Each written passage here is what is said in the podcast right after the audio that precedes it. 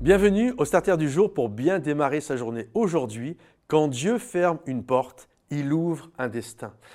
C'est toujours compliqué, soyons honnêtes quand Dieu ferme une porte. On a toujours euh, envie que Dieu ouvre des portes. Nous prions pour que Dieu ouvre des portes. Quand je fais un starter et que j'intitule mon starter Dieu ouvre une porte, on est sûr que le starter va marcher. Parce qu'il y a quelque chose au fond de nous, nous aimons quand Dieu ouvre des portes. Mais je crois que autant nous devons apprécier le fait que Dieu ouvre des portes, de la même manière nous devrons apprendre à chérir les moments où Dieu ferme des portes. Parce que quand il ferme des portes, c'est également pour notre bien, mais nous devons aussi comprendre que quand Dieu ferme une porte, il ouvre une nouvelle page dans notre vie, il ouvre une nouvelle porte, il ouvre une destinée dans notre vie. Et je crois que bien souvent, Dieu ferme des portes et c'est pour notre bien. Regardez par exemple le peuple hébreu lorsqu'ils ont quitté l'Égypte. La Bible nous dit que Pharaon, avec la cavalerie, était derrière le peuple d'Israël. Ils sont retrouvés devant la mer Rouge et là la porte s'est ouverte. Ils ont traversé à travers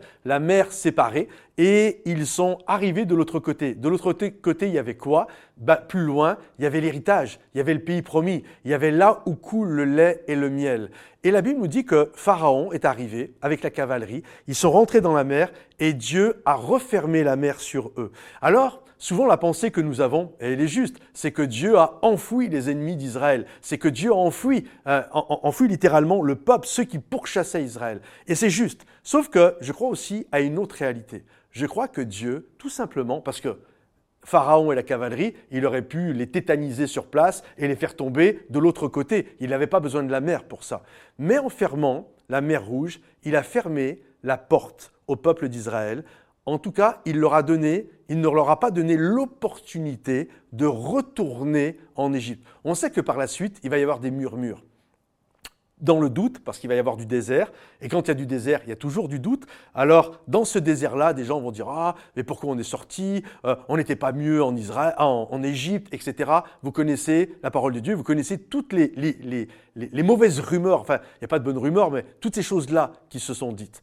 Et en fermant la mer Rouge, en, littéralement en refermant la porte, Dieu a fermé au peuple d'Israël l'opportunité de retourner en Égypte quand ça allait être compliqué dans le désert. Et je crois que c'est important que Dieu ferme des portes. Il veut notre bien. Il sait qu'il y a un héritage devant nous, il y a un pays à conquérir, il y a un pays où coule le lait et le miel, et Dieu fait exprès de fermer des portes pour que nous ne retournons pas à qui nous étions autrefois, mais pour que nous n'ayons pas d'autres objectifs et d'autres possibilités que de sortir du désert où nous sommes aujourd'hui pour aller embrasser le pays que Dieu a pour nous, le pays où coule le lait et le miel. Alors aujourd'hui, n'ayez pas peur quand Dieu ferme une porte, croyez qu'en même temps, il ouvre une destinée. N'ayez pas peur quand il referme la mer rouge en deux, c'est que derrière, il y a un pays à saisir. Que le Seigneur vous bénisse, que le Seigneur vous encourage. Si ce starter vous a béni, pensez à le liker, le partager, le commenter. Et à bientôt les amis.